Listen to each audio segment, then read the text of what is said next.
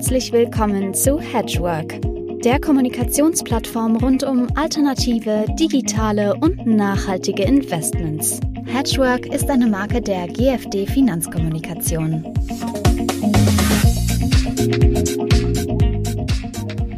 Ja, meine sehr verehrten Hedgeworkerinnen und Hedgeworker, ich begrüße Sie heute zum 55. Hedgework Talk. Ähm, Hedgework, die Plattform rund um alternative, digitale und nachhaltige Investments. Mein Name ist Uwe Lill.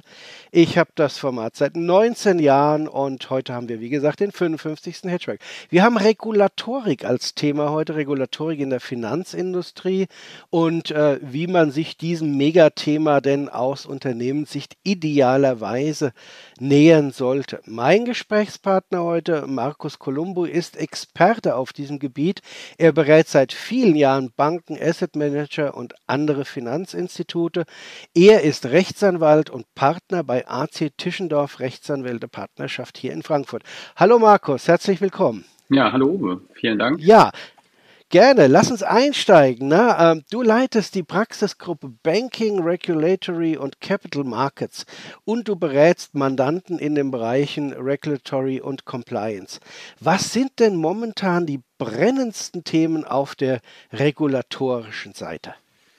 Ja, da reichen die 20 Minuten nicht aus. Ähm, es kommt ganz darauf an, in welcher Branche das Unternehmen genau tätig ist. Also ob das eine klassische Bank ist oder eine Wertpapierhandelsbank oder ein Finanzdienstleister oder ein Fondsmanager. Also wenn wir mal vielleicht die Fondsmanager rauspicken, dann ist derzeit sicherlich interessant der sogenannte Digital Operational Resilience Act, also DORA genannt. Das klingt ganz süß. Ähm, da geht es um operative IT-Sicherheit und Resilienz. Dann die Regulierung von Kryptoassets, Mika, auch sehr interessant, ähm, auch gerade erst veröffentlicht beziehungsweise eben auch verkündet. Und äh, die dann noch kommende, beziehungsweise eigentlich schon fertige, aber dann eben mit flankierenden Rechtsakten versehene Corporate Sustainability Reporting Directive, also CSRD. Die nach wie vor aktuelle Sustainability-Regulierung, also äh, Economic ESG im Wesentlichen und dann ab nächstem, möglicherweise auch erst übernächstem Jahr die Social Taxonomy, also sozusagen das S in dem ESG.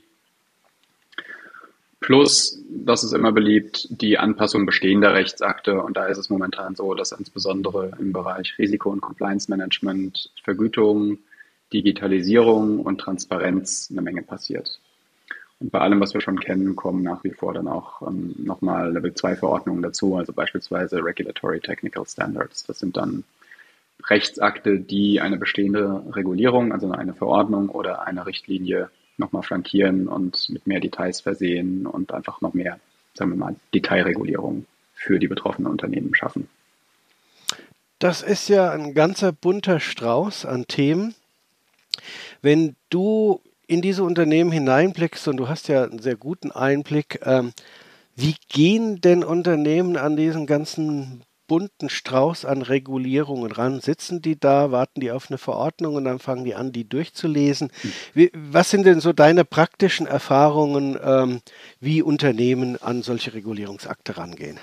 Ja, auch da kommt es immer auf die Größe und auf den Bereich an, auf das Unternehmen selbst. Viele sind schon eingebunden von den, von den Aufsichtsbehörden im Rahmen der Entwürfe, also Entwürfe von äh, europäischen Rechtsakten, Entwürfe von deutschen Rechtsakten oder Mitteilungen, also das heißt Hinweisen der BaFin, Verwaltungspraxis, solche Sachen. Da gibt es dann sogenannte Konsultationsrunden, da kann man Feedback liefern, da kann nicht jedes Unternehmen, aber zumindest mal viele können dann und auch Verbände können Feedback liefern das ist eine Art der Mitgestaltung, die gar nicht schlecht ist. Das können wir nur jedem empfehlen. Erstens bekommen, bekommen Sie dann relativ früh einen Einblick in dessen, was, sagen wir mal, geplant ist vom Regulator, haben einen gewissen Einfluss noch.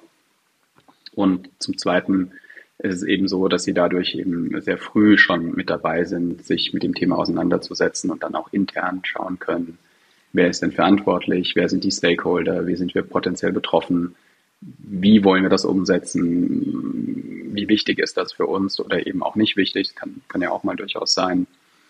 Und äh, das ist, sagen wir mal, das sind so die, die größeren, die so reagieren können und wollen.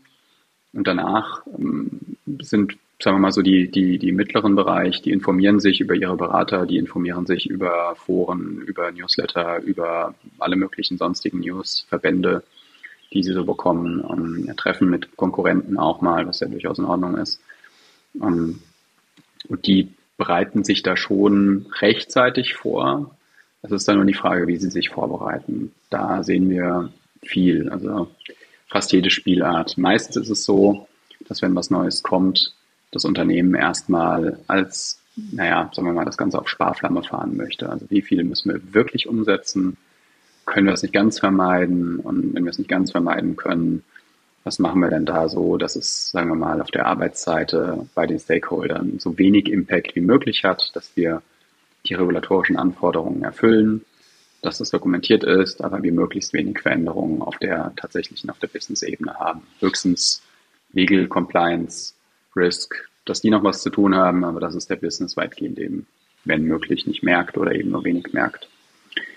Andere wenige, vielleicht noch ergänzend, ähm, setzen sich anders dran, die schauen sich das an und sind offen für sowas, ähm, schauen sich einen Rechtsakt an und überlegen sich, was sie für einen Ansatz fahren können, um gegebenenfalls eine Upside für ihr Unternehmen zu entdecken. Das ist, da kommen wir ja gleich noch zu. Ähm, das ist eigentlich auch immer ein ganz guter Ansatzpunkt. Das sind uns die Liebsten, aber das sind nicht so sehr viele, zumindest nicht am Anfang.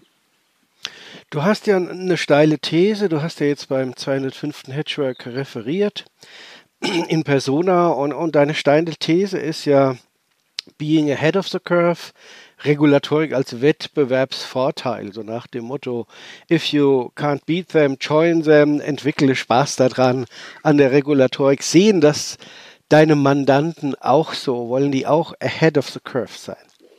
Einige schon. Also sind schon einige dabei, die das mal ausprobiert haben und überrascht gewesen sind, welche Entwicklung ihr eigenes Unternehmen dann vom, sagen wir mal, umsetzen müssen zum Umsetzen wollen genommen hat. Das ist am Anfang nicht immer klar. Veränderung tut weh, aber sie waren durchaus überrascht. Und das sind jetzt diejenigen, die, sagen wir mal, nicht freudig auf eine Veränderung reagieren, aber die zumindest ein sehr offenes Mindset haben. Weil grundsätzlich ist die Ablehnung, äh, die Haltung eher ablehnend. So, dass Veränderungen Kosten hervorrufen, bestehende Strukturen müssen angepasst werden, Leute müssen geschult werden, Stakeholder ongeboardet, jeder hat eine Meinung dazu. Das ist natürlich arbeitsintensiv und viele fangen dann eben mit einer, sagen wir mal, eher ablehnenden Haltung an. Ne? Und wir versuchen dann bei den Mandanten, bei denen wir die entsprechenden Leute auch im Unternehmen kennen, das Mindset ein bisschen zu öffnen und das für den jeweiligen Mandanten positive hinter einer Regulierung zu finden. Also das mit denen gemeinsam natürlich. Das würden wir niemals vorschreiben. Wir können höchstens Impulse geben. Aber wenn man die richtigen Leute anspricht, dann findet sich da meistens irgendeine Upside. Und ähm, dann äh, wird das Ganze als, sagen wir mal, positiv getriebenes Businessprodukt umgesetzt und nicht als ich muss Regulatorik umsetzen. Dann ist das ein ganz anderer Zug. Nicht nur bei uns, sondern natürlich auch beim Mandanten im Unternehmen. Du hast gestern ja äh, auf der Veranstaltung mit Beispielen, mit abstrahierten Beispielen natürlich gearbeitet. Ähm, aber da du viel Einblick hast, äh, gib doch unseren Hörerinnen und Hörern mal ein Beispiel, was dich beeindruckt hat, wo es die Leute richtig gemacht haben und vor allen Dingen, äh, was ist dann drin für die Leute oder das Unternehmen? Was für einen Nutzen hat es, ahead of the curve zu sein? Vielleicht einfach mal aus der Praxis äh, in aller Kürze mal ein, ein Beispiel. Ja, also das Beispiel, was ich gestern als sozusagen Negativbeispiel einmal gebracht habe, gibt es allerdings auch bei, bei anderen Mandanten auf der positiven Seite. Wir sind ja alle beglückt worden und das ist durchaus ein spannendes Thema, das uns auch die nächsten Jahre ähm, beschäftigen wird mit ESG-Regulierung, also alles, was Environmental, Social und Governance-Regulierung so, ähm, sagen wir mal, beinhaltet. Und da gibt es Mandanten, die von Anfang an erkannt haben oder gesagt haben, wir wollen nachhaltig, einen nachhaltigen beispielsweise Investmentarm oder Asset Management Arm fahren und, und haben die sich damit von Anfang an quasi bei den ersten Entwürfen schon auseinandergesetzt haben, die First Mover im Markt gewesen sind, die natürlich dann die Frage gestellt bekommen haben von Geldgebern, habt ihr denn die Regulatorik auch im Blick? Auch klar. Denn ein institutioneller Investor, das brauche ich dir nicht sagen, der muss sich natürlich an solche Regularien auch halten. Die achten mittlerweile drauf, wie ihre ESG-Bilanz aussieht, ihre ESG-Risiken. Das ist mittlerweile alles Prinzip normal. Vor einigen Jahren war es das noch nicht. Und diejenigen, die dann eben First Mover waren, die haben die Investoren eben auch ongeboardet erfolgreich. Und da haben wir ein paar im Portfolio, im, also im Beratungsportfolio, die das durchaus gemacht haben, die das verstanden haben und die, die, die Investoren und auch die Kunden und dann eben auch entsprechend die Produkte sehr frühzeitig compliant an den Markt gebracht haben, sehr, sehr erfolgreich waren und sind und äh, durchaus verstanden haben, äh, dass das nicht das einzige, der einzige Grund war, war natürlich nicht Regulatorik, das ist völlig klar, aber das Mindset und zu diesem Mindset gehört eben auch Regulatorik. Ja, das, das hat schon gut funktioniert. Und ähm, was ist sozusagen der, der Benefit für das Unternehmen? Der Benefit ist im Prinzip als ja, First Mover, die hatten einen USP am Markt, also sie waren die ersten oder mit, mit die ersten. Es kommt ja immer so ein bisschen drauf an, in welchem, über welchen Bereich wir reden und über welche Größenordnungen, die, ähm, sagen wir mal, Artikel 8, Artikel 9 Produkte erfolgreich umgesetzt haben. Und ähm, Artikel 9 ist ein bisschen schwieriger geworden, wiederum danach und so, das wissen wir auch alle.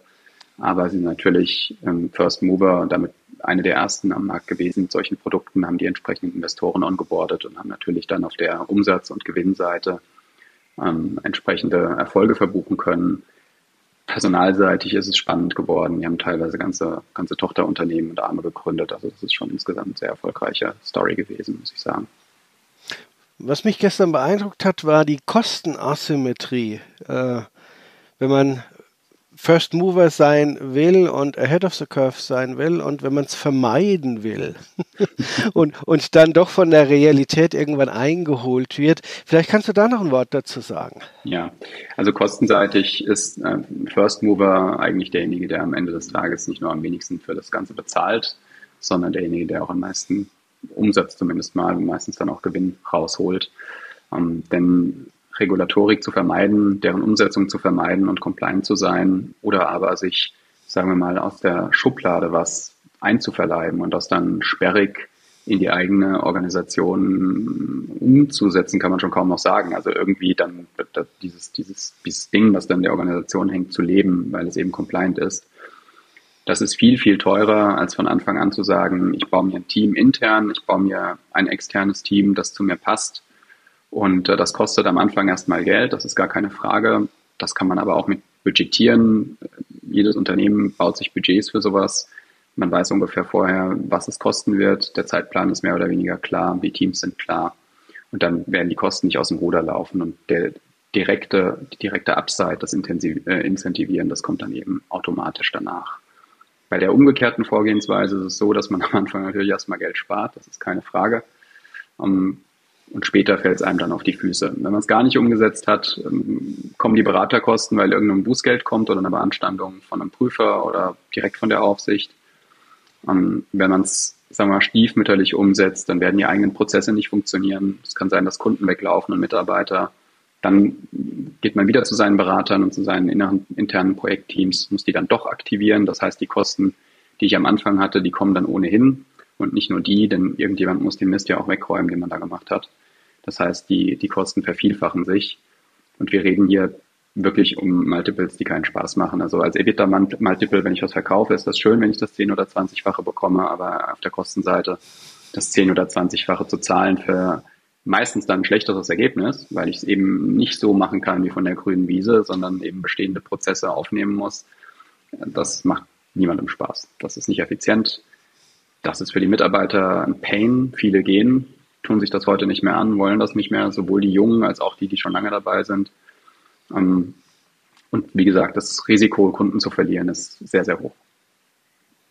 Also Faktor 10 bis 20 auf der Kostenseite, ob ich es ordentlich mit Spaßfeuer mache oder dann flicke, das ist natürlich ein Wort. Ja, das, äh, das wollen Aktionäre nicht hören oder äh, Kapitaleigner dann auch.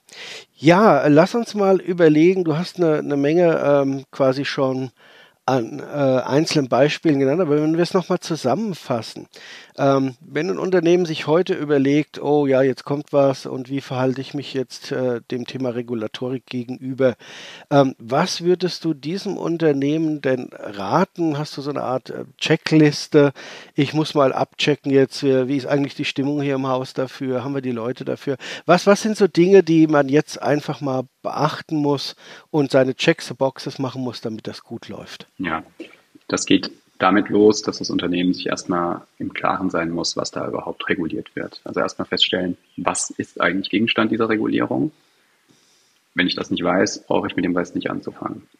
Das ist meistens relativ leicht feststellbar. Das geht mit internen Ressourcen. Wenn nicht, geht es über einen Berater. Das ist eigentlich kein Problem.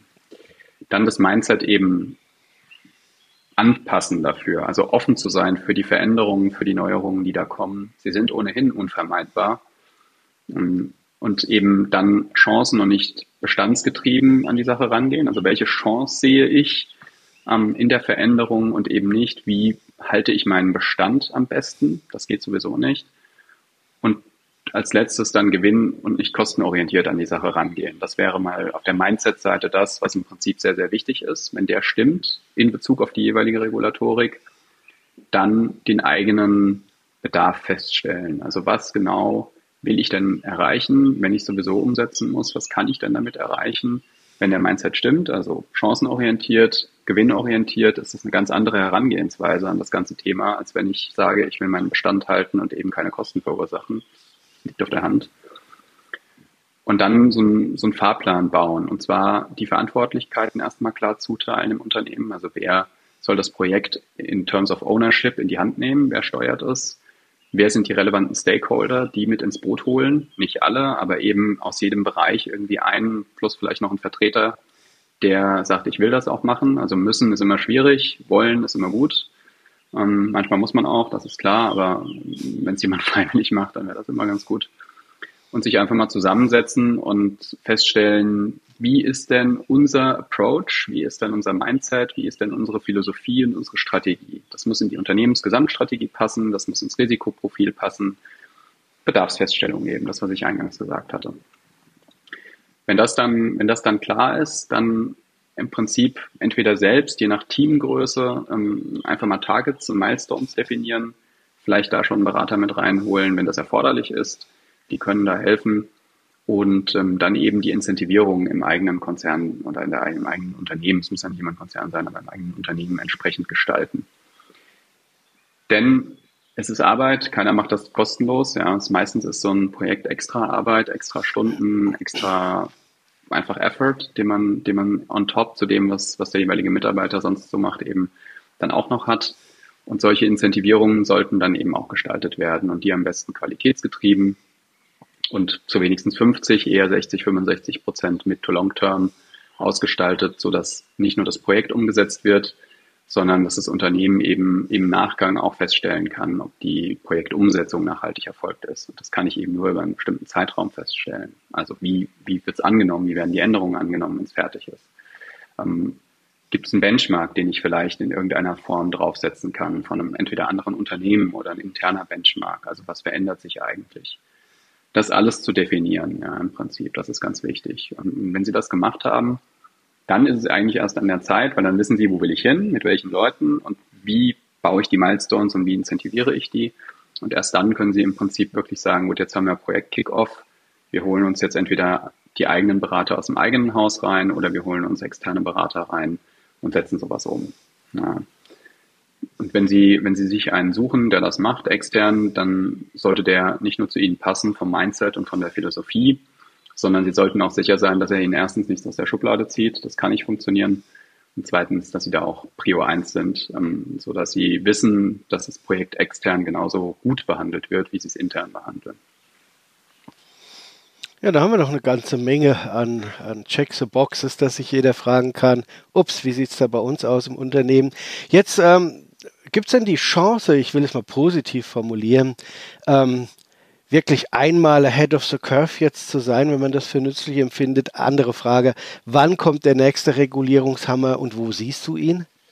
Der nächste ist meines Erachtens geht schon los, CSRD, ja, Corporate Sustainability Reporting Directive. Da gibt es dann auch so ein bisschen Ausarbeitungsthemen in den, also wie genau muss ich berichten, was genau muss ich berichten und so weiter. Das ist eigentlich das, was gerade sehr, sehr wichtig ist. Gerade für Asset Manager ist es sehr wichtig, denn da geht es letztlich darum, dass ein Asset Manager weiß, welche Produkte kann ich ins Portfolio nehmen, um Artikel 8 oder Artikel 9 konform zu sein. Ähm, das ist einmal auf der, auf der Reporting Income Seite, also was bekomme ich eigentlich von den Produktgebern für Informationen, welche Informationen muss ich selbst aufbereiten. Und dadurch wird es eben auch wichtig für die einzelnen Unternehmen, also die Produktgeber, die eine Aktie emittieren, eine Anleihe emittieren, was, was, was auch immer für ein Produkt rausgeben, spielt dabei eigentlich keine wirkliche Rolle. Und von daher, das ist eigentlich das, was wirklich, wirklich wichtig ist. Da haben wir alle lange drauf gewartet. ansonsten, ich sagte das eingangs schon, es gibt je nach Unternehmen individuelle Hämmer, ehrlich gesagt. Aber CSRD ist sicherlich einer derjenigen, die auf kurz oder lang, je nach Unternehmensgröße mhm. und Kapitalmarktorientierung jedes Unternehmen betrifft. Ja. Das ist also ein kollektiver Hammer. Ja, Markus Columbo, Rechtsanwalt bei AC Tischendorf Rechtsanwälte. Ganz herzlichen Dank für die Insights. Sehr spannend. Thema Regulatorik wird uns bis in die Unendlichkeit äh, verfolgen. Herzlichen Dank für die Insights. Wenn es Ihnen, liebe Hörerinnen und Hörer, gefallen hat, äh, 55. Talk war das, der 56. wird kommen. Abonnieren Sie uns, wir sind auf allen gängigen Plattformen zu finden und wenn Sie Lust haben, kommen Sie einfach zu unseren Veranstaltungen. Dafür müssen Sie sich nur auf www.hedgework.de unter dem entsprechenden Button anmelden und wir freuen uns, wenn Sie persönlich vorbeischauen. Ganz herzlichen Dank, Markus. Danke, lieber